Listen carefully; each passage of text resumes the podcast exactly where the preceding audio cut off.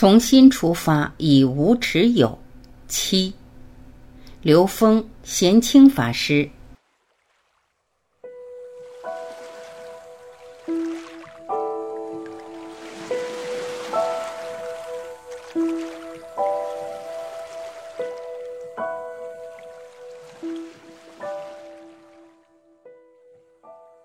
当下起修就是实修。刘峰。家文化的精髓是为你的纵向提升创造必要的条件，把这个精髓悟到了以后，你才能把这个精髓善用、妙用到你的各个方面。两千年前，耶稣也讲立体，释迦牟尼也讲立体，老子也讲立体，这些先哲讲的立体，我们每个人一生都在实践。今天每个人面对的是综合复杂的应用题。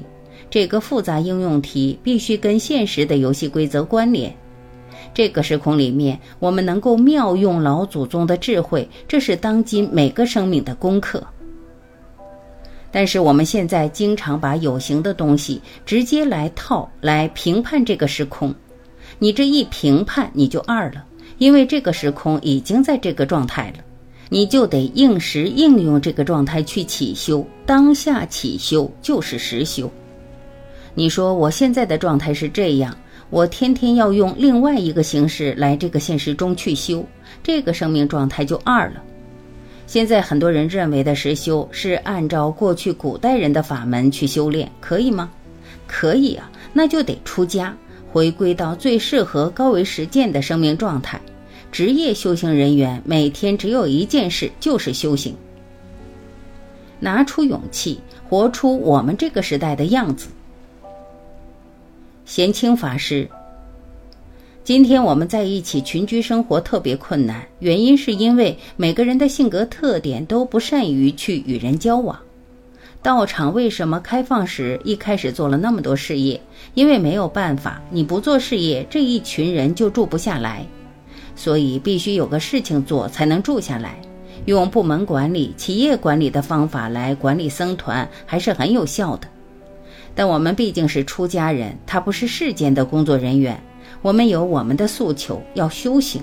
如果不做事业，再不建立一个很好的学堂、上课体制的话，那我们这一群人交往互动的障碍就特别大。所以，我慢慢回归，我去找为什么性格上是这样的呢？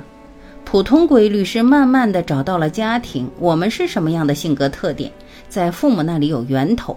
如果我们没有办法和父母好好的相处，我们就没有办法在僧团里好好的待住，也没有办法和年长的师傅好好相处，最后就是吵架。刚在一起不能和谐相处的时候，你想想看，更别说修行了。实际上还是家庭问题，只是换了一个形式而已。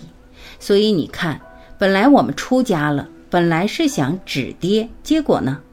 当初出家是想寻找一个适合的修行场所，当还是这种情形出现的时候，内心开始绝望了，发现我过去所有的关系还是逃脱不了，我只有去面对它。你看，我们都是这样子。我想想，现在社会上很多的夫妻家庭解决不了问题，都想逃避，可是你逃避得了吗？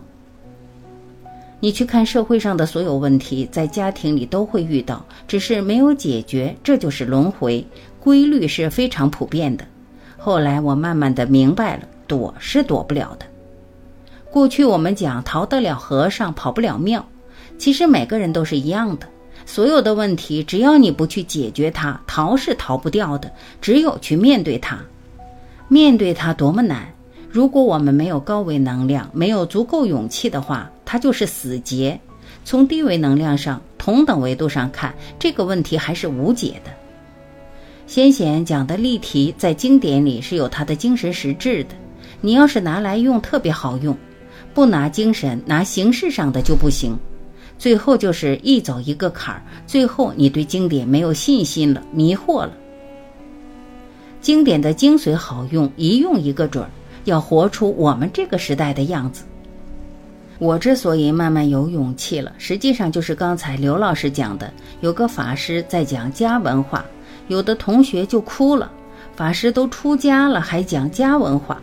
我说没办法错位了反者道之动。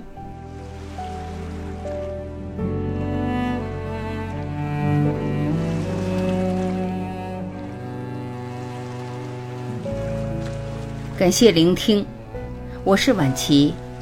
再会。